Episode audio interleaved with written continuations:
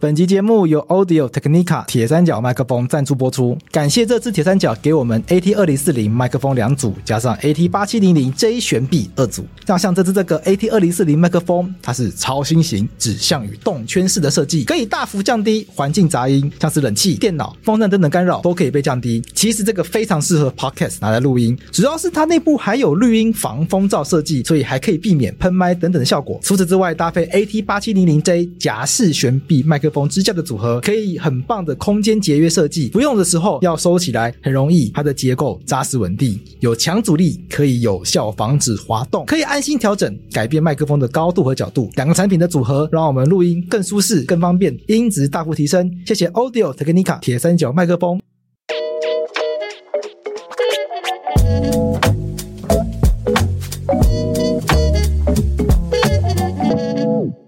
法律归法律，政治归政治。我是桂智，我是洛毅。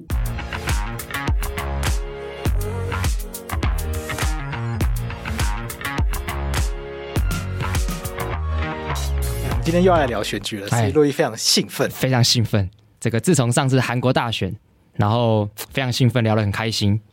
然后那一集哎，很受欢迎。怎样？就是第一，他的收听数在我们节目里面比起来算是比较高的。OK，然后观众给的回馈。也非常非常多，对，所以我觉得，表示说我们的这个听众其实蛮喜欢去了解世界各国的一些选举的一些状况，对对。那就是我觉得大家对民主的这个发展呢、啊、很有兴趣，是好事、啊。对，这是好事，就是说大家可能对于台湾的民主发展可能有些基本的概念，可他就会好奇说，那世界各国大家可能稍微比较了解的国家，好比说像韩国，那常常听到的国家，它的民主发展到底是长什么样子？怎么让韩国变成现在这个样子？对，大家蛮感兴趣。对，那我们今天。就我们接下来你会高潮不断的，后面还有一个菲律宾，哎，对，菲律宾这已经敲到了，哎，也敲到了，对，对，大家可以再期待一下，没错。然后还有一个澳洲，对，但是先跟观众讲一下，就是今天我们不聊的不是澳洲，也不是菲律宾，我们今天要来聊法国，法国，对，因为法国这个选举算是第一阶段过了，对，他现在要准备要进行第二阶段。对，但是选举还分第一阶段跟第二阶段。哎，没错，初选的概念吗？哎，不是初选，那不是对不对？正式选举，正式选举，这选举要选两次。没错，选两次。这选一次不够，还要选第二次。没没 没错，就是这样子。这个法国选举听起来很马英九啊，对，选一次不够，可以选两次这样子。这这也是蛮奇葩的，蛮特别的制度。那蛮多人一定会好奇说，为什么要选两次嘛？对对，大家一定会好奇这件事情。对，那为什么法国会有这样子的制度？对，它又有哪些候选人？然后有不同的意识形态是哪些？对。那这些意识形态他们上台之后，对整个国际的影响长什么样子？对，又跟对台湾造成什么样子的影响？对，哎，我们今天就是要来跟大家讨论这件事情。OK，但问题又来了，又来了。你是法国选举专家吗？我不是啊，你不是吗？我怎么可能会是？对，我是吗？我也不是，你也不是吧？对，但我一定比你懂。哦、你又要比我懂了，又要比你懂。那你有学过法文吗？哎，这个我就没有了，这个就没有你厉害了。但我也没有很厉害了。讲到语言，绝对输你。但没有关系，我们今天有请到这个。专家，专家，每次遇到这种主题的时候，就要找专家来。对，要找专家，而且我们很喜欢挑这个跟我们年纪比较相近的人。对，对你这样就是比较好聊，比较好聊，而且观点比较接近，比较关比较接近嘛。对，对或者或者说，我们可以跟让观众去思考说，因为很多议题，其实，在台湾有些人有谈过，但是我觉得年轻人希望有更多年轻的观点。没错，然后让让大家认识各种不同的专业的人，这样子。对，没错，嗯。我们今天邀请到的是静杰，对，那他现在是在一个非政府组织工作，叫做 Safeguard Defenders，好，中文翻译叫做护卫士。哦，哎，这个等下请他帮我们介绍一下，这个国际组织也很特别，很特别，他在做一件很重要的事情，在里面做倡议研究专员，他同时也在，还在，他同时也是位留学生，对，他是伦敦国王学院以及巴黎政治学院。的硕士，对，哦，好，两两个耶，对。我我一个都念不完了，人家念两个，你超废的。好了，我们先欢迎静杰。Hello，那跟大家讲一下，因为静杰今天在法国跟我们连线，对，所以来自法国的第一手报道，对，这是第一手报道，那就不要再抱怨英子了，不要，先别抱怨英子，连线连线这个连线录音的话，在所难免啦，对，在所难免。好，那要不要先请静杰就是分享一下你现在在这个工作，就是这个组织到底在做些什么样子的事情？呃，保护卫士 Safeguard Defenders，它是一个呃总部在西班牙的一个组织，但其实在这个组织的前身是一个在中国已经十年的一个职业人权组织。那这个创办人他其实本身也是中国强迫失踪的受害者。那这个组织的等于说也是因为这样的经历，所以说我们对于中国的人权的律师跟人权运动有非常大的一个连结。嗯、那我们在做的主要有两个部分，一个是内部的，就是等于说支持中国律师的这些人权的行动。然后第二个呢，就是在国际上面可以去呃跟不同的政府去有不同的谈判。然后希望可以去解决有关于中国在国际上的这些不好的影响力，嗯，比如说透过这个引渡协议，将许多所谓的中国政治犯把他引渡回国，那还有许多中国利用电视宣传的方式传递假讯息这些东西，呃，当然我们做的东西还蛮多的，但主要的聚焦的点还是在中国。对，因为你这样讲哈，我跟观众这样讲，因为观众大家都都讨厌中国，对，但其实大家对于中国的一些人权议题其实不熟悉，其实并不熟悉。其实未来，好比说像李明哲事件，对，可能或许有一些应该要知道事情，其实我们并不是这么的了解。对，或许未来可以跟静杰这边再多聊一些议题。不过讲这个有点题外话了，讲到这个有点伤心。就以前我们做过好几次中国的主题，中国人权主题，嗯，说听没有很好。对，我觉得因为中国没有人权已经是大家既定印象，所以大家看到中国人权很好讨论的，对，就不就不听啊，就不就没有人权的地方，对，就就千万不可以这样想。我觉得真的不能这样想，而且你越是要认识他。才有办法批判他嘛，也不能就是都是一些廉价批判。中国这边人权就是烂啊，没有，我们要很认真知道，哎，中国的制度是什么样的状况？没错，没错，同意办法提出有效批判。对，因为我我记得我研究所的时候，因为我是念比较偏政治的嘛，对，然后同学都会说，就你讨厌中国，但是你又不了解中国，对，你怎么讨厌？你要怎么做出有利的一些应对？这样对，所以你还是要认识他，嗯，那个批评才有力道，嗯。好，回来今天主题，今天主题，因为。静姐她是政治学的硕士嘛，嗯，然后又在法国，对，所以对法国的第一手的这个政治的观察一定很精彩。我们先从候选人开始聊，好，因为现在基本上候选人已经很明确了，对，对，就是目前，因为我们讲刚才讲第二轮嘛，第二轮就是目前有两个候选人，对，那我们要先聊一下这个寻求连任的人，OK，他叫马克宏，OK，哎，就，想问一下静姐，这个马克宏是不是法国史上这个最年轻的总统？呃，马克龙应该是法国有史以来就是最年轻的总统。那在他之前，第二年轻的就是最著名的拿破仑。哦啊，比拿破仑年轻。对，在政坛上面等于说他是一个非常呃，等于说非常特别的一个案例。嗯、那我讲到特别的案例，我印象非常深刻，因为上次法国总统选举，我也是很认真的看。对，他年轻的话，说他到底几岁？他当选总统的时候是三十九岁。三十九岁，上次五年前哦，所以他们三十九岁就可以当总统。哎，对，我们国家不是规定四十岁吗？四十，对，所以马克龙在台湾的话是不能选总统的。哦，所以台湾是出他在台湾是不行的。对对对对对。哎，三十九这个很年轻哎，真的很年轻。我也快三十九岁了。哎，对，但我应该是当选不了。你当选不了，我们也当选不了。对对。但我比较好奇是说，讲到特别，他其实也是很特别的，因为他上次等于是在选举前才创了一个政党啊，选举前才创政党。对。就是我很想了解说，那到底发生什么事情？让他在选举前突然创了一个政党，我记得那个政党叫前进，OK，然后号称是中间派的。那到底是怎么样情况下，让马克宏在上一次选举突然就冒出来，然后就突然的当选这个法国总统？怎么从政坛上突然崛起？对对，怎么崛起的？呃，其实马克宏他在呃正式竞选总统之前，他原本就是在那个呃欧兰德的政府里面担任内阁。Okay. 那他有担任过经济部长的职位，所以他其实一开始是在等于说是在政党的那个光谱里面是偏左派的一个社左派的一个阵营里面。那当然，呃，后面里面有一些跟政府的等于说内部的争执的一些 角力吧，还有一些意见不合。那在后来就决定在二零一六年的时候成立这个政党。那另外比较特别的是，这个政党呢，其实老实说，在一开始成立的时候，不算是一个正式的政党，哦，而是一个所谓的跟青年有关系的这样的一个运动。嗯，所以一直到目前为止呢，这个前进。或者是这样的一个运动，它虽然有一个慢慢的比较正式成立的一个政党的轨迹，OK，可是它还是非常注重于这个青年的培力，嗯，然后让青年，我们所谓的青年，就是比如说像十八岁到就是三四十岁这些的比较年轻的这些呃年轻人可以参与政治，所以它慢慢的从这所谓的运动里面开始变成比较受这样的政党的。一个等于说规模算是一个比较特别的案例，这真的是很酷酷。我想到谁，你知道吗？想到谁？宋楚瑜。等一下，这个是好的比喻吗？有点类似嘛。嗯，宋楚瑜本来是国民党的，嗯，然后他出来，然后这个先先选总统，然后创立亲民党。对，其实跟马克龙有点像。他原本是在欧兰德那边。先跟大家科普一下，欧兰德是法国的这个前总统。对，他是左派的总统。对，那他就是等于是他在这里面当的不开心。有些有些争执嘛，然后最后他出来，然后再自己创了一个新的一个政治实体，OK，对，然后征服了法国。对，我觉得其实当然有一个差别啦，马克龙是当选的，对，宋楚瑜是没有当选，对，这是我觉得这个是个差别，这样子。可不可以聊一下说，那马克龙这个就是他在法国里面，他这五年下来，他走的政策到底是一个大概大致上要怎么去形容他这个总统这样子？呃，通常大家会比较把他。呃，称作于所谓的中间派跟亲欧派，嗯、但其实在，在呃马克龙自己经采访的时候，他的回答都是说：“我其实既不左也既不右，嗯、我既不亲欧也不反欧。”对这样的一个词汇让大家有点觉得，哎，好像他想要拉拢的是两方面的阵营。那第二个，如果是以经济层面来看的话，因为他本身以前在欧兰德时期有担任过经济部长，那在当时他就有主导了许多有关于劳动法的改革。那劳动法里面还包含了所谓的退休年金制度的改革。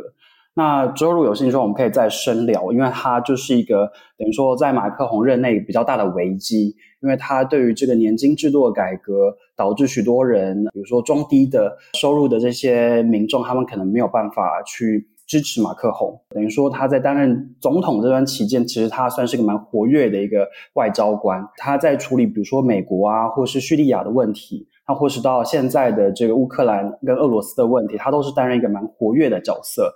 那当然，一个总统在做外交非常非常活跃的时候，在内政上面就会受到很多人批评，就是说他比较像是一个外交官，不像是一个可以去专营国内大事的一个总统。呃，但总而言之呢，他在等于说任期里面有点像是一个比较无聊的角色，哦哦、他有一个。像前任这几个总统，比如说比较著名的萨科齐或是欧兰德，他们的比较大的这些说私人的这些绯闻，他就是一个比较平稳的一个人，哦、也比较无聊的一个人。那在经济政策常常被被人家就是呃抨击的，就是说法国人会说他就是一个 president de riche，也就是说他就是一个有钱人选出来的总统，因为他在他的政策里面其实。呃，虽然扬言是要减税，可是他减税的这个对象比较是针对有钱人的这样的一个，比如说呃盈利的所得啊等等等去减税。可是针对于地产或财产的这个继承，他的课的税就比较高了，让大家都会觉得说，哎，他是不是其实是在协助就是有钱人？那他是不是跟这个我们所谓的中低层的平民比较有一点点区隔？所以他在很多时候会被人家批评说他就是有一个高冷，就是不食人间烟火的这样的一个形象。这个也蛮有趣的，因为他原本是在左派政府里面，对，结果现在当了总统之后的形象，居然是变成偏右，比较感觉有点偏右，但他又自称他不左不右，不蓝不绿，不蓝不绿，这个不亲欧也也不疑欧，对，这这个反而变成一个很很很中中道理性的一个一个状态，会不会跟他是？自己成立政党，然后冒出来，脚步还没有站稳，所以势必会往这个方向走。会不会是这样子？对对，俊杰会会会不会是这样？就是他可能因为他一开始创等于是创党，虽然他当选，嗯、但他的基底并不是这么的稳。对，所以他必须在很多政策上都必须要有点摇摆的感觉。对，是这样子吗？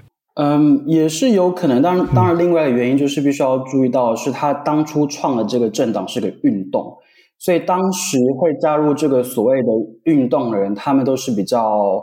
等于说来自不同多元的背景，那他们可能各自支持的这样的政策都不太一样。嗯，可是基于在当时的这样的一个政治生态，可能就觉得说马克龙这样的路线，他们也是大家比较可以接受的。那当然也会影响到现现在这边的选举。在当时马克龙二零一七年在竞选总统的时候，他是一个崭新的角色。虽然他在政治的政坛上面并不新，因为他以前担任过经济部长。嗯，可是呢，当时大家会觉得说他可能跟左派跟右派都有多少一点点等于说连结吧？那可能他可以去做一些比较不同的事情。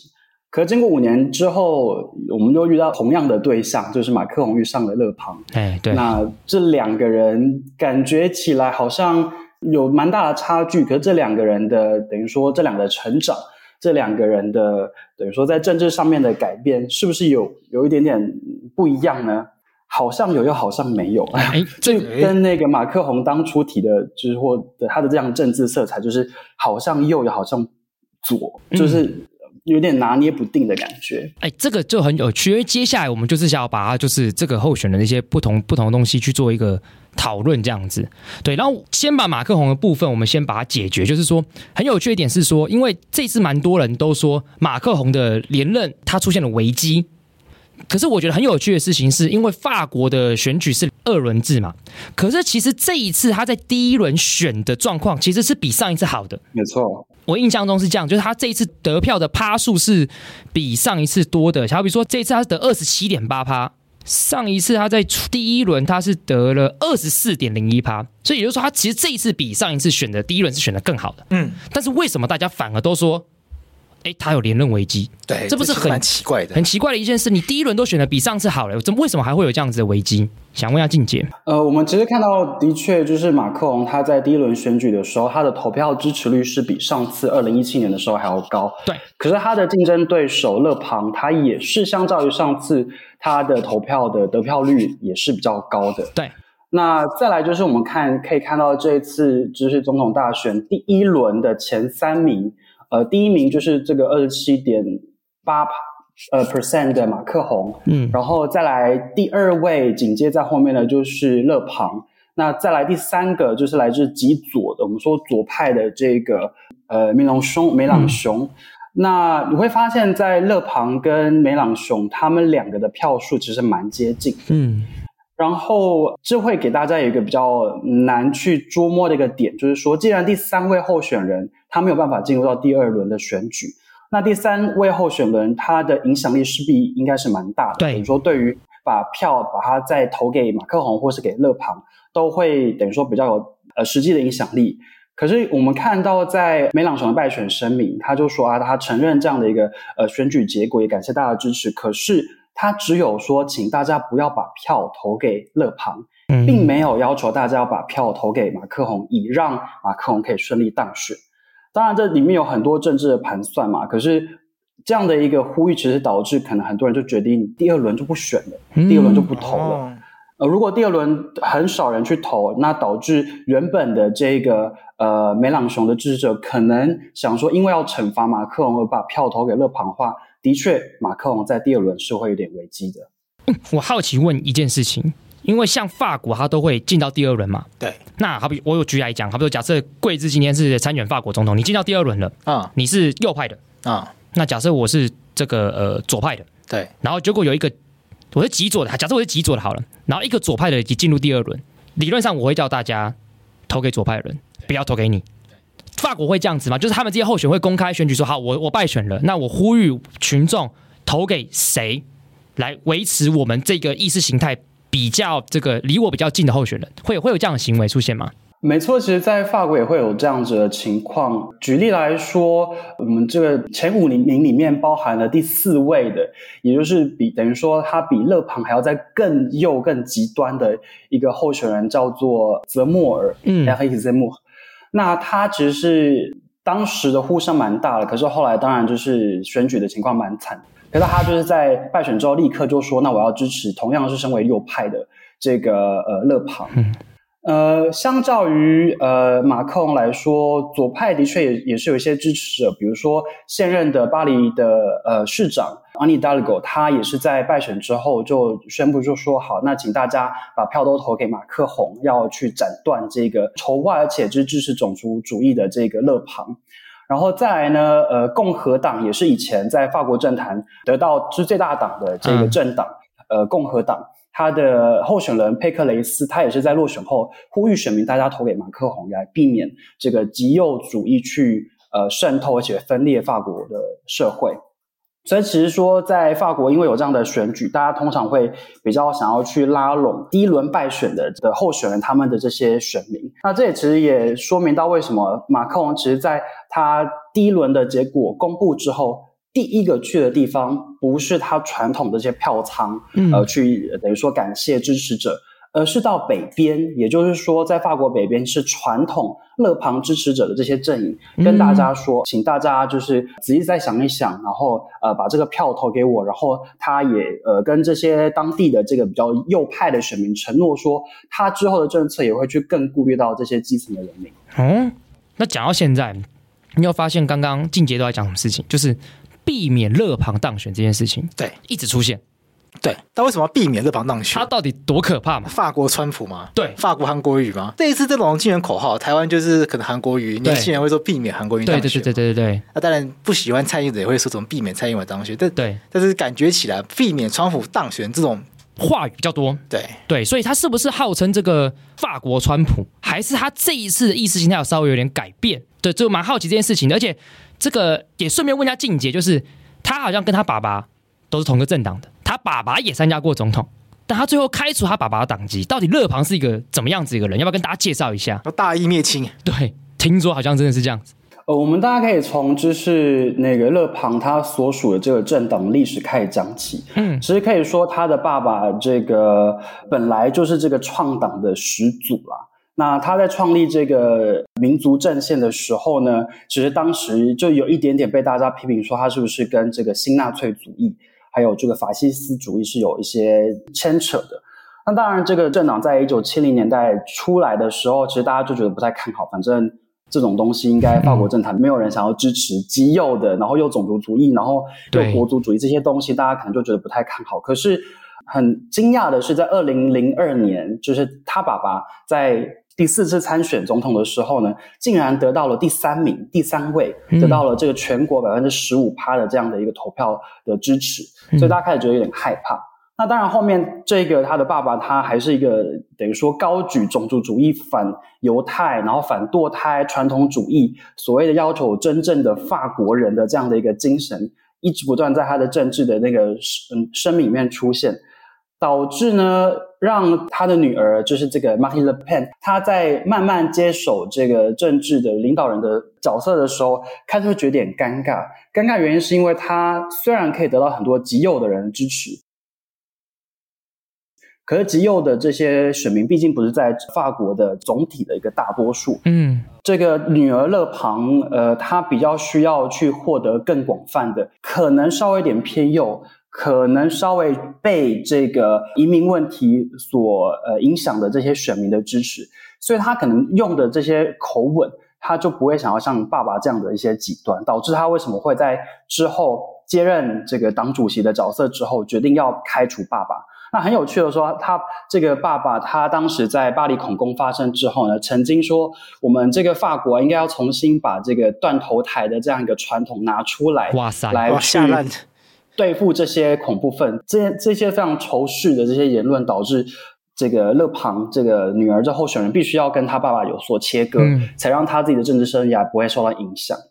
呃，如果要看到二零一七年到现在二零二二年的中间的转变，可以看到说二零一七年其实呃我们在呃辩论的时候就看到说二零一七年勒庞他其实比较不那么熟悉于公众媒体的关注。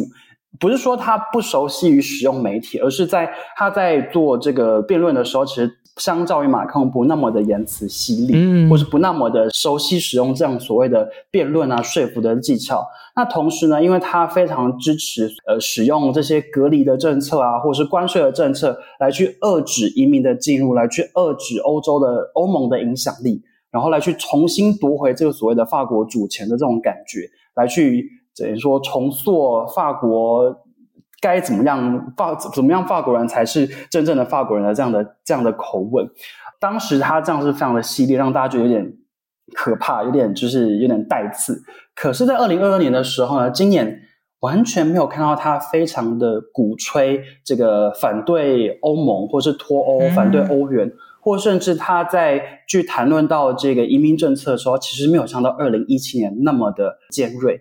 可以知道说，他从二零一七年的大选之后学到教训是，他必须要像马克龙一样，左右或是这个泛右的这样的一个选民都可以拉拢到，才可以使他的那个选举的这样的阵营有有一些优势。诶，这听起来就是说，呃，勒庞过去是一个极右派分子，对，然后就是因为他的政党叫民族阵线，对，他爸爸创的，对，爸爸很极端，对，要用这个断头台。但女儿接手之后，觉得爸爸这样子不行啊，对，你这样太 old school 了，对，所以就把他开除之后，所以他的立场开始有一些比较温和一点的转变，就是往中间走了，往中间走，就是可能也看到马克宏这样子一个方式，就是他也可能想要用比较模糊一些方式，不是那么尖锐的方式来得到这个选民的支持，对，OK，所以他这次也进到第二轮了嘛？对。那我就很好奇一件事情，嗯，那他跟马克宏，我们就要稍微比较一下嘛。我们就比较基准点，就以最近最发生世界上最大的事情是什么？乌俄战争。乌俄战争。那他们两个对于乌俄战争的态度，哎，会不会就是是差很多的，还是差不多的？还是他们两个如果当选，对于乌俄战争的影响会有完全不一样的一个状况？呃，其实这次大选算是蛮特别的，因为其实呃，大家不都。不曾会因为就是外在的这个战事啊，或是国际事务，导致法国的选民选民特别会去问这总统候选人这些事情。嗯，呃，那先前讲到勒庞，就是必须要再说，他虽然口吻跟用语上面比较温和，嗯，可是他的这些政策还是跟他二零一七年的一样，哦，非常的极端。OK，他当然会用这些比较温和的方式来跟大家说，呃呃，他会被被这样做，呃，但是他其实。呃，就一样是等于说换汤不换药。OK，嗯，那如果在乌克兰跟俄罗斯这样的议题上，其实呃，勒庞一开始就跳出来切割，原因是因为他在二零一七年的时候呢，在跟马克宏就是对战的时候呢，马克宏的阵营就有发现说，其实他有得到很多这个所谓的俄国方面的支持，无论是他竞竞选上面的这些资金，或是所谓的这些假假消息啊，或是骇客行动等等等。那在历年上，我们都会看到说，普丁跟这个勒庞，还有我们刚刚看到第三位的这个呃梅朗雄，他们其实都算有比较密切的一些关系。嗯，那乌俄战争，因为法国的人民几乎几几乎是百分之八十的人是反对俄罗斯入侵呃乌克兰的，所以身为一个聪明的候选人，必须要跟你的呃选民说，我当然是反对俄国，而且立刻切割，然后立刻去呃要求说，那我们。不应该就是呃支持这样的战争，可是勒庞并没有公开支持说要加强对俄罗斯的制裁，嗯，这方面会可能在跟马克龙上面就会有点不一样。马克龙虽然说他是一个等于说不能说是天生的谈判手吧，可是他就是一个比较擅长于这个外交辞令的一个人，他通常是用比较呃协商啊，或者是呃和平谈判的方式去跟两边呃去进行讨论。那当然，这个危机它毕竟还是发生，然后他也看到了这所谓的乌克兰的这些战事，所以他还是是支持，而且是公开的支持，呃，而且跟呃欧盟是同一阵线的去制裁俄罗斯。如果勒庞当选之后呢，这个对俄的制裁会不会有下一步的进展？可能就不会有那么的明朗的状况。如果是马克龙继续连任的话，那可能对俄俄罗斯的制裁不只是可以维持住。有可能会有进一步的行动哦，这听起来很很危险啊，很危险。两个人的立场是完全不一样，不一样的。对，因为因为好比说我们讲美国，嗯，就是美国就是我们知道哈，川普跟拜登，对，两个人完全不一样，对。他们对外的政策，从现在来看的话，其实发现没有到差这么大差别。对，因为就是好比说他们可能好比说对中国态度，基本上可能是差不多的。对，就是可能是他们内部比较一致的一个状况，可是很明显是法国现在这两个候选人对外是差别非常非常大巨大的。对，那就有可能会对世界各国的局势就带来一个可能带来一定程度的影响，因为法国在欧盟是有领导地位的国家嘛。而且因为现在其实我们可以看到，就是乌俄战争状况，我们很常看到一个画面，就是马克宏跟普丁谈判的一个那个画面。对，就他们他们好像热线很多次。对，但没什么屁用啊。对，对，大家 感觉没什么屁用。他好像变成一个迷因图，我记得有人在，就是他们做一个很长的桌子，对，长一张桌子，中三小。对，就我觉得这个是这个蛮蛮有趣的一件事情。但我们帮听众整理一下吧，因为刚刚左右左右讲半天。对，法国的左跟法国的右，它各自代表了什么样的立场？哎，对，对，因为这个每个国家都不一样。对，每个国家会讲蓝绿。对，那美国会讲左右。对，对，可对对，可是西方喜欢讲左右，可是每个国家的左右所代表的价值或关注的议题又不太一样。对，那到底是？可以用什么样的议题来做一个切分吗之类的？我刚刚听到几个关键字：疑欧、疑欧跟不以欧吗？不知道不以欧，不知道以欧的对面叫什么？亲欧，叫做亲欧派一个疑欧派，是欧盟在法国，或或者说在欧盟所有的会员国都是一个议题，都是一个政治议题。对，到底这个欧盟要越来越整合，还要不要，甚至要不要有欧洲人这个身份？哎，对对对，这个都这在这个每个国家都是一个很重要的 political issue。对，没没你看我们像这个英国的脱欧。对，也是引起世界上轩然的大波，所以，比如说这个到底对欧欧盟的议题这件事要多近？对，永远都是一个变呃政治场上一个非常重要的攻防议题。对，我猜测猜测欧盟是一个，另外这个左右是不是也有可能会有这个重视什么财富重分配？对，呃，或者是代表我不希望政府太干预市场，还是它有这样意义吗？嗯，我请教一下静姐好了。呃，如果在法国的话，比较是跟劳工的议题有关系。比较有趣的是，其实，在欧洲，不只是法国，针对欧盟的支持不一定会是因为你左右派而去有所差异，因为很多的所谓的这些极左或极右，其实也会需要一点，等于说这个泛欧的阵营的支持。所以，呃，不太一定。呃，就连我们刚刚看到这个极左的这个呃梅朗雄，他其实也没有那么喜欢这个美国。他也不是很喜欢其他的这些大的北约啊，这些国际组织，所以跟乐盘好像有点像，就会发现极左极右好像其实没有没有差很多。那但是你刚刚讲的没错，就是这个所谓的呃所得重分配啊、劳动问题啊，还有这个所谓的呃移民政策，其实有点差距。呃，在左派的话，通常移民政策是比较开放的；那右派的话，我们就会说它是比较就是保守的，希望可以坚守我们所谓的故疆野土。那 坚守自己的传统文化，所以通常会稍微这样的区别。那呃，马克龙的出现当然就是等于说抓了两边的这个等于说好的、嗯、也有坏的地方。那当然也是一个非常值得大家去继续研究的一个案例。哎，我觉得很有趣的一点是，因为过往的法国都是左右对决，对，所以我我就我的印象应该都是共和党跟社会党的对决。但是马克龙出现之后就很有趣，就是。共和党跟社会党好像好像消失了，对，就传统左右派不见了，对。然后第一名是比较我们讲的就是前进，就是中间派的马克宏，第二名是极右，第三名是极左。是不是因为中间派的出现，所以他吸取了左右的这些养分？嗯，然后大家的不满就会，如果对马克宏不满，就你原本是右的，对他不满就往极右跑；如果你是左的不满，是不是就往极左跑？所以导致法国的原本的传统的这个那个左右的对决变不见了，可以这样子解读吗？嗯，我个人的话可能不会直接这样说，因为毕竟法国的传统是我不极端，所以无论是极左或极右，其实法国选民都不太会特别接受。嗯，当然这不表示说我不我不极端我就要往中间靠，其实大家还是会有左右的分歧的。那另外一个蛮重要，在法国近年来比较大的议题议题是所谓的气候的议题。那在气候议题，左派其实提的。呃，建议是比较多的，右派相对来说比较少。嗯，呃，所以可能如果你是关注生态议题的话，你可能会比较想要偏左派的。那再来就是，呃，跟可能跟刚刚我们讲的乌俄战争有关系，因为经过因为乌俄战争可能会有能源跟粮食的危机，导致现在其实全世界或甚至欧洲物价物价在上涨。右派的这个选民就会觉得说，咦？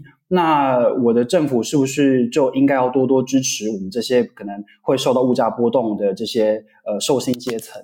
那这个时候右派可能就会拿这些所谓比较保护主义的这些呃关税啊，或者是呃不要呃不要聘请外籍劳工的这样的一个政策来去赢赢得这个右派的这个选民的支持，所以他可能。对，可能他就不一定是说，呃，我们大家都是往中间靠，大家就可以各自拿到好处。对，可是，在政策上，其实，呃，我觉得在法国选民，其实大家都还蛮清楚自己想要支持的地方。好，我我好奇想，我想好奇问一个问题，因为我们刚刚讨论马克宏，对，讨论勒庞，但我们其实我有点想问第三第三名的那个人啊，就没有进第二轮，还要问我，因为因为他好像发表过一个言论啊，他是极左派的梅朗雄嘛，OK，这个跟观众大卫这个。讲一下年幼无知的我，哎、哦，就因为我以前在看法国选举的时候，年很就是五年前在看的时候，这是比较年轻的时候都会觉得自己是左派嘛，那我就想了解这个极左派，所以其实这些人，勒庞啊、马克宏啊、跟这个梅朗雄啊，嗯，他们的脸书我都有追踪。啊，对，追他们脸书哦，对，那都是法文，你看得懂？不看不懂啊，按翻译年糕，对，按翻译年糕，对，这这真的就是这样子。那我很好奇是说，那，那你看了什么心得？那、啊、其实也就看不懂啊。但是，我只是接触到一件事情，就是好像梅朗雄是这个里面唯一一个候选人有提到台湾的。哦，好像就是新闻，我隐约看到新闻报道里面，他好像有提到台湾，OK，但是好像不是对台湾是好的言论。哦，真的、哦、对，所以我想问静姐，那到底他提到了什么事情？然后他是不是对台湾比较不友善这样子？呃，基本上他，然后还有另外一个共产党的候选人，他们对于。台湾的这个看法就是说，哎，该怎么讲呢？等于说，呵 呵等于说一，一一来就是不想要激怒中国了，嗯，那二来呢，就也不特别想要把台湾当做一个独立的国家来去对待，所以可能会对台湾的人民就会觉得好像 身为一个左派的一个 一个一个支持者的支持者，可能好像也没有办法投下这样的票。对，所以他的主要的言论是这样子。然后再来就是，其实他的个人的政治的这个色彩，他呃，以个人意见来讲是还是比较稍微过时的。过时的原因是，他还是把他的这个呃反美或是反欧洲所谓的这个自由市场啊，然后这个国际化所产生的影响，把它当做一个最主要的一个呃政策跟中心思维。以导致他跟马克龙其实有蛮大的区别。马克龙他的政策比较是，我已经意识到了国际的趋势，嗯，那马克龙的想法是希望可以透过就是创新，还有去做这个产业结构的更新，来去达到提升法国的竞争力。梅朗雄反而是以呃等于说呃政府的支持，然后去等于说不会去像马克龙一样的要去不支持小企业。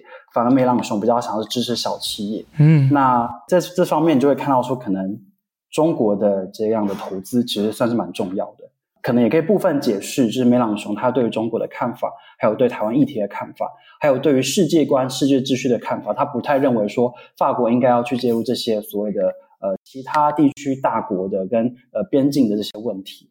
听起来就是跟马克龙基本上是完全不一样的，完全不一样。对啊，一个比较比较亲欧亲美。对，一个以欧以美，对，一个相信自由市场，一个不相信自由市场，是，所以差别很大。所以，但是很有趣的是，你看他他他这样子立场，他说他我不支持勒庞，嗯，但我也没有讲我支持马克宏，对，但是他还还有二十趴的票，这二十趴灌给谁就很很重要，其实很重要，对。对。可是我我如果接着梅朗雄的议题就继续问下去，回到这个候选人的部分的话，我想要我想要问说，就是那马克宏或是这个勒庞当选。他对台湾影响会是什么？虽然这可能因为法国距离我们有点远嘛，对，但是我还是很好奇，是他们会不会对台湾有什么样子的一个影响？他们态度可能还是很重要，对，还是有点，还是有点重要。对，就是，就对他们态度到底是什么？而且再来再来，就是既然这个马克宏这么呃对欧盟是比较亲欧的，他好像似乎是对欧盟有一些期待。嗯，好比说，他似乎好像有发表过言论，是说他希望欧盟可以有自己军队。对。然后增强自己的这个武力，这样子。欧盟建军，对，似乎是有这样的事情。想问一下，就是静姐这样子。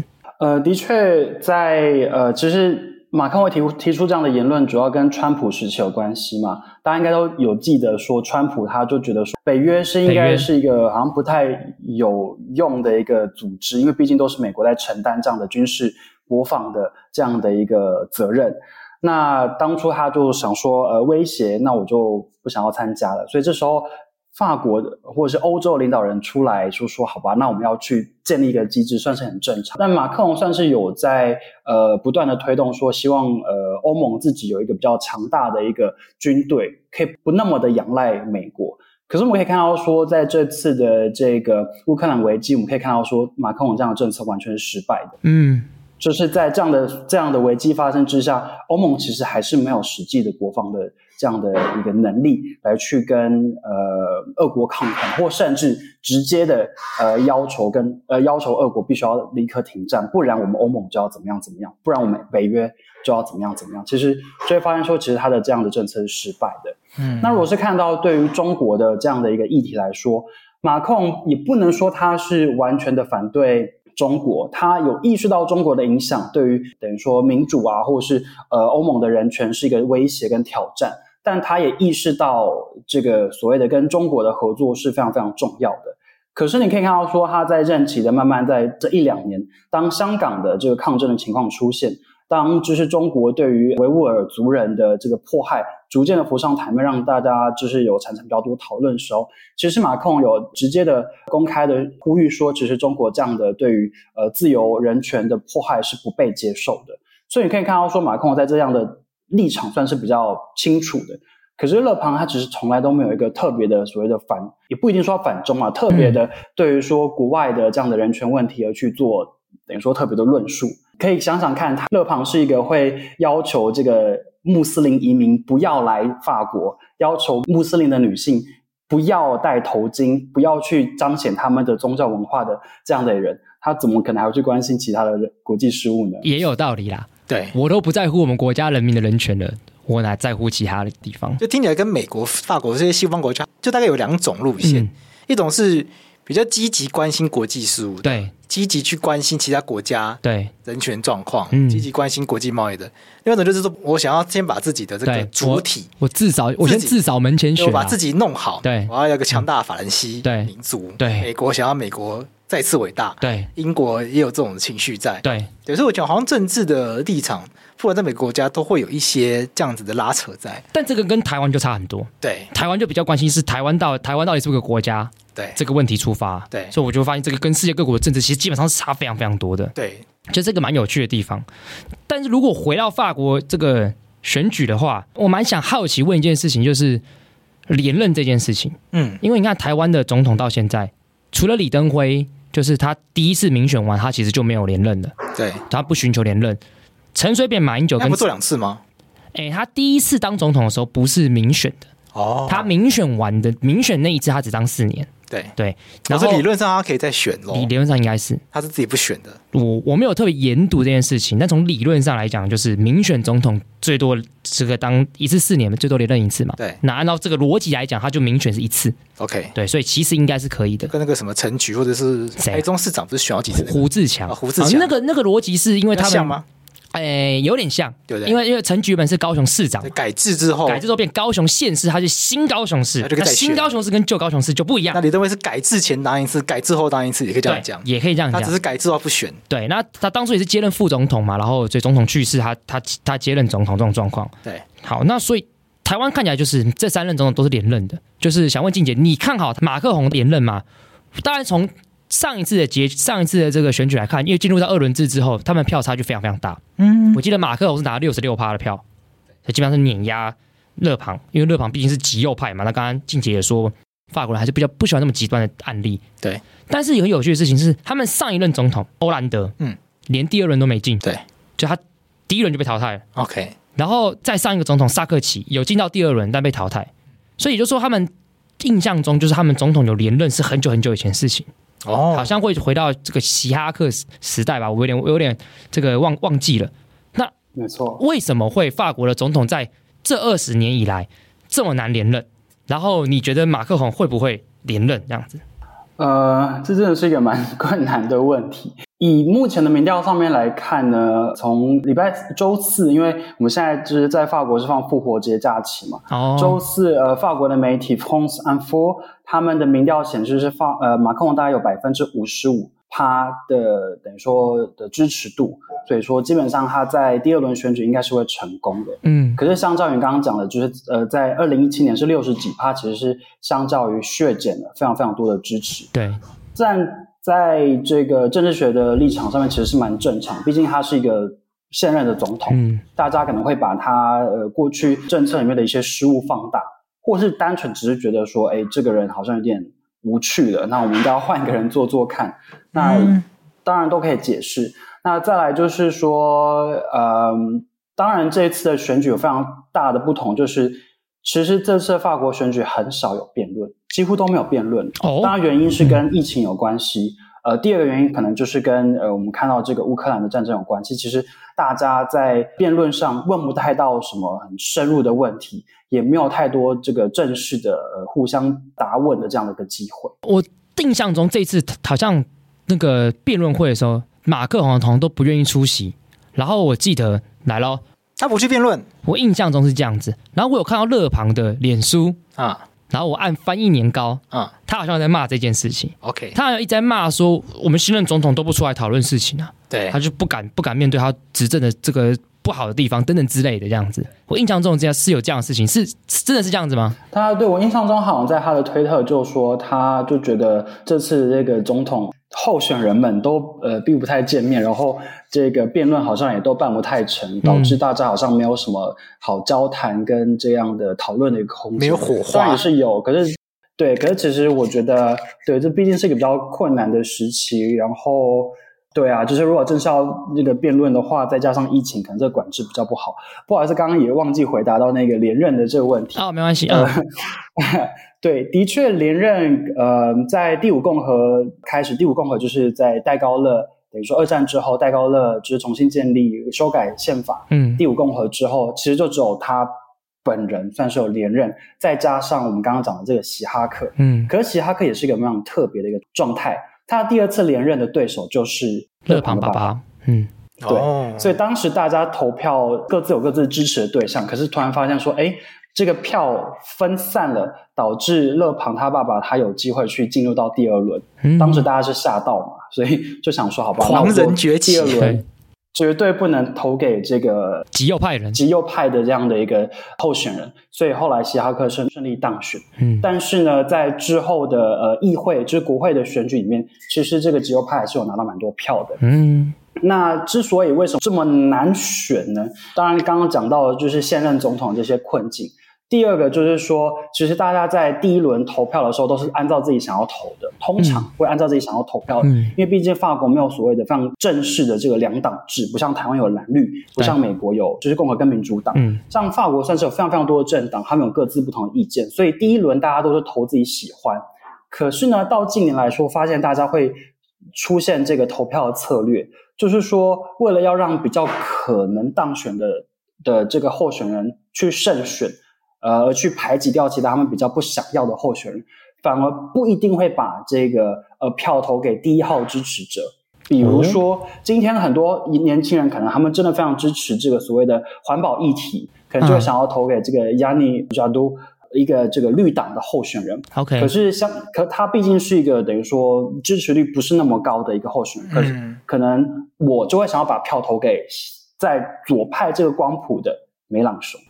哦，呃，有可能在第二阶段的时候会有一点点差别，可是这也是为什么说我们在看第一第一呃第一轮决选的投票没有办法确实的反映说哦，我第一轮最高票是谁，第二高票是谁，那我第二轮应该也会差不多是这样子。在历史上也会有一些这样的翻盘，比如说在第五共和的时候，其实就有三次这样的一个翻盘，就是说你在第一轮的时候呢，呃，这个得票是比较高的，因为大家都投给自己喜欢的政党，可是在第二轮的时候，结果被翻盘，嗯，这样的情况也是有出现的。你是说第一轮第二名，然后第二轮他变总统这样子？对，第一轮可是他得票稍微少一点，嗯，可是他第二轮的时候反而就是这个逆袭，等于说选上了。在一九七四年、一九八一年、一九八八年跟一九九五年都有出现这样的情况。一九九五年那次就是希哈克吗？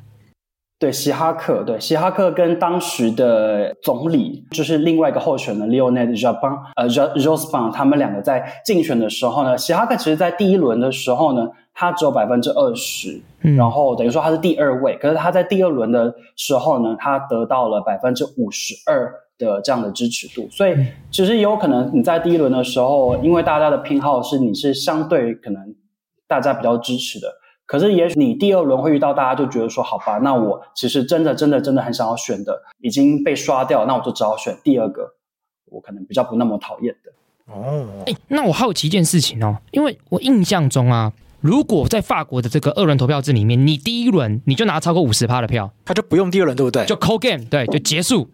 因为他的一二轮的目的是要确保当选的那个人是过半数民意支持，是得到法国大多数的人支持，要确保这件事情。一个民主正当性对基础，对对对，控制了，没错。当选者最后一定是过半数的，对。像台湾陈水扁，他当选第一次当选的时候是三十九趴，对不对？对。然后那时候宋楚瑜三十七趴，连战二十三趴。对，我记得一清二楚。对，所以那个时候陈水扁就被说一当选就白卡。哎，反过来讲，就是有六十一趴人不支持他当总统，所以当选那个人其实多数的人不喜欢他，对，很奇怪。对，所以其实这样执政下来，政治不一定运作的可能不是很顺畅，对，很不稳定，民主可能会出现一些危机。对，对，对，对，对，对，对。对，所以这个也是民主制度在设计的时候需要去思考的事情。对，那很明显，法国是采这样子的一个制度，叫确保他这样子。那听起来听起来麻烦了，对，听起来麻烦，要选选两次，哎，累累死了。对啊，对啊。选一次不够，选两次。对，真的是。想的法国人热爱选举，但是我好奇的事情，但有没有第一轮就 call game 的？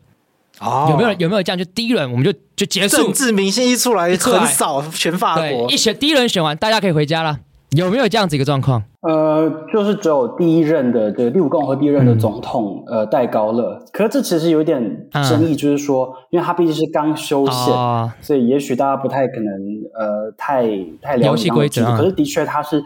第一任他他就是一开始他的票就压倒性的等于说得到大部分的人支持，那所以他就当选当政总。呃，比较比较呃，可以再提的是，其实法国的选举跟台湾选举很像，嗯、因为其实我们会说美国是总统制，台湾跟法国其实有一点点像是所谓的半总统制，也、嗯、就是说总统还有非常非常大的影响力，可是呢，我们还是有国会，它也是有一部分的这样的影响力。嗯、那呃，之所以这个会有这样二轮的，当然会有政治稳是稳定性。第二个还有就是说，总统所属的政党。也可以在国会得到基本上大多数的支持，以便这个政府的运作。嗯、对啊，就这个，大家在读政治学的时候，我在高中课本应该多少都会学到。法国就典型的双手掌双手掌制或半总统制，台湾可能比还是比较没那么典型，对，还还有点差异。但是法国政治体制应该是世界上各国比起来，应该是跟我们算是最接近的。那你来介绍一下，你就介绍一下法国的双手掌制吗？搞听众不知道啊？哎，对对啊，有可能。对，就是法国双手掌，就是总人民选出总统嘛。对，那人民也选出议会嘛。对，那重点来了，他们有一个席次叫做总理。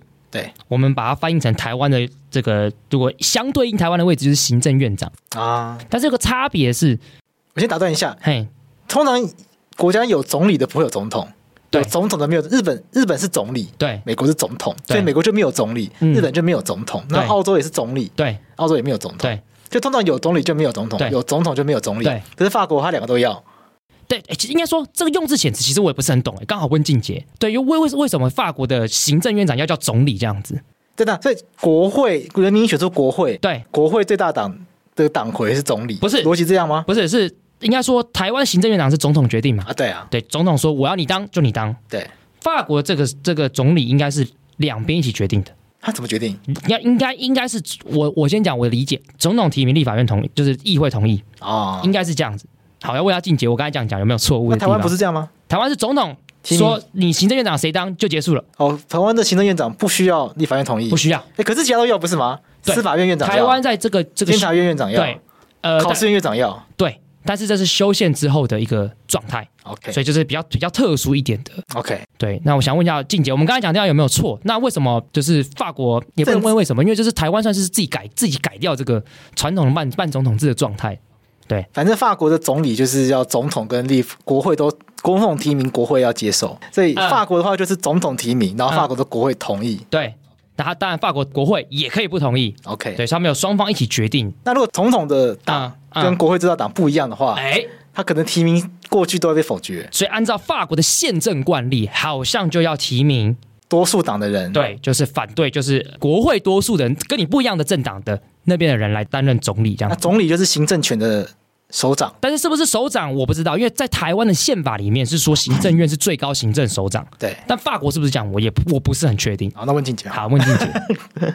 呃，法国其实在这方面跟台湾蛮像的。嗯、那当然，他在这个总理的任命上面也会也会需要经过国会的同意，所以在很多时期会经历所谓的这个左右共治。嗯有就是说，当呃，我刚刚讲过，是其实法国没有很明显的两党制，可基本上两个最大党通常都是轮流当选，得到就是这个总统的这个职位。可是，在国会里面就很难有这样直接就两个人这样分，所以你还是必须要有就是这样的结盟的方式来去等于说组织成最大的党，让你在国会里面比较好运作。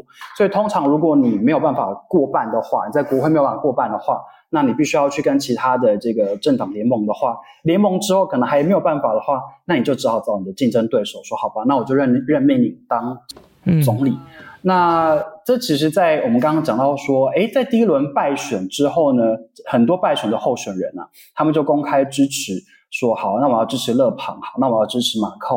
其实有些人就会想说，这些人在支持，等于说败选之后支持。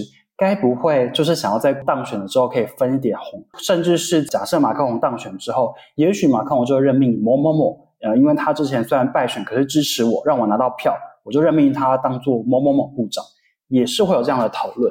可是基本上以国会的运作来说呢，总统跟这总理的职务还是不太一样，总统还是比较负责非常非常多外交部分的一些这些工作。嗯、那当然他还是会去等于说指挥这个总理去进行某些呃政策的改革，比如说呃这个反恐的政策，比如说呃我们在疫情之间，我们虽然看到很多次是这个呃总理。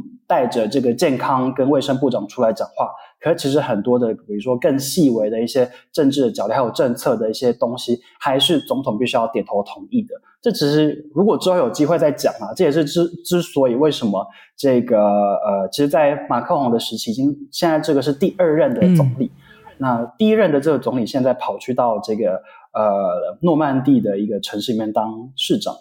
那为什么？为什么？之前有听说，啊、之前有听说说他们可能有一些摩擦吧？嗯、那可能跟跟台湾的这样的政治生态有有点一样，就是说我在进行，虽然我可能总理是负责内政的，等于说呃大部分的事务，嗯、而且我是最大的总管的这个总理大臣，可是很多事情还是必须要经过总统的这样的一个支持。我好奇问一个东西，对，这只是现在我自己想问，你问啊？对，已经在访，已经不在访纲上的东西。就是公器私用，公器私用，就是很好奇。说，我举个例子，在台湾的宪法里面啊，行政院长其实是行政首长，对，就总统其实，在我们的宪法里面是没有讲他有行政权的哦。对，这很有趣。对，也就是说，苏贞昌如果今天做任何的事情，他不想经过蔡英文，除非是外交国防的事情，其实是可以的。对，他可以不屌干蔡英文，对，但他必须要听蔡英文的原因，是因为蔡英文有民主正当性。对，苏贞昌，你不是一人一票选出来的。对，所以，我们我们我们这样讲，按照政治的现实面，苏贞昌做事要经过蔡英文同意；按照宪法的这个职权的分配，其实他不一定要经过蔡英文同意。对，可是因为刚刚静姐有讲，就是在法国的总理要做很多事情，还是要经过总统的同意。对，那我很好奇是这件事情是它是法国宪法明确规定，还是跟台湾一样是政治的实然的影响力造成的？蛮好奇这件事情的。这我没有一个非常明确的研究，嗯、但我觉得，因为总理毕竟还是必须要经过国会的通过，而且就是总理的这些政策，政府所有政策还是。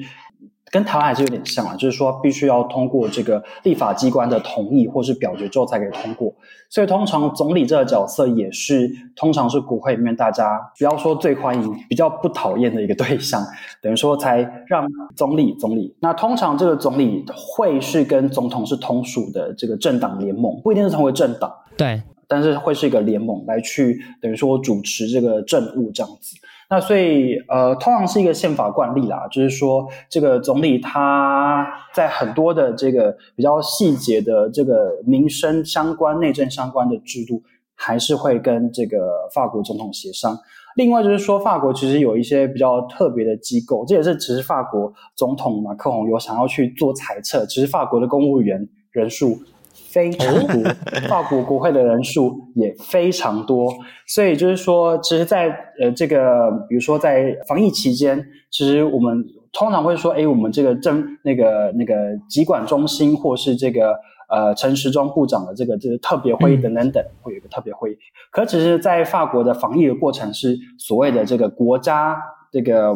嗯，State Council 就是国家的就是最高的峰会吗？等于说它是一个，等于说是以总统为首，组织其他的这个政府的的首长来去进行开会的一个机构。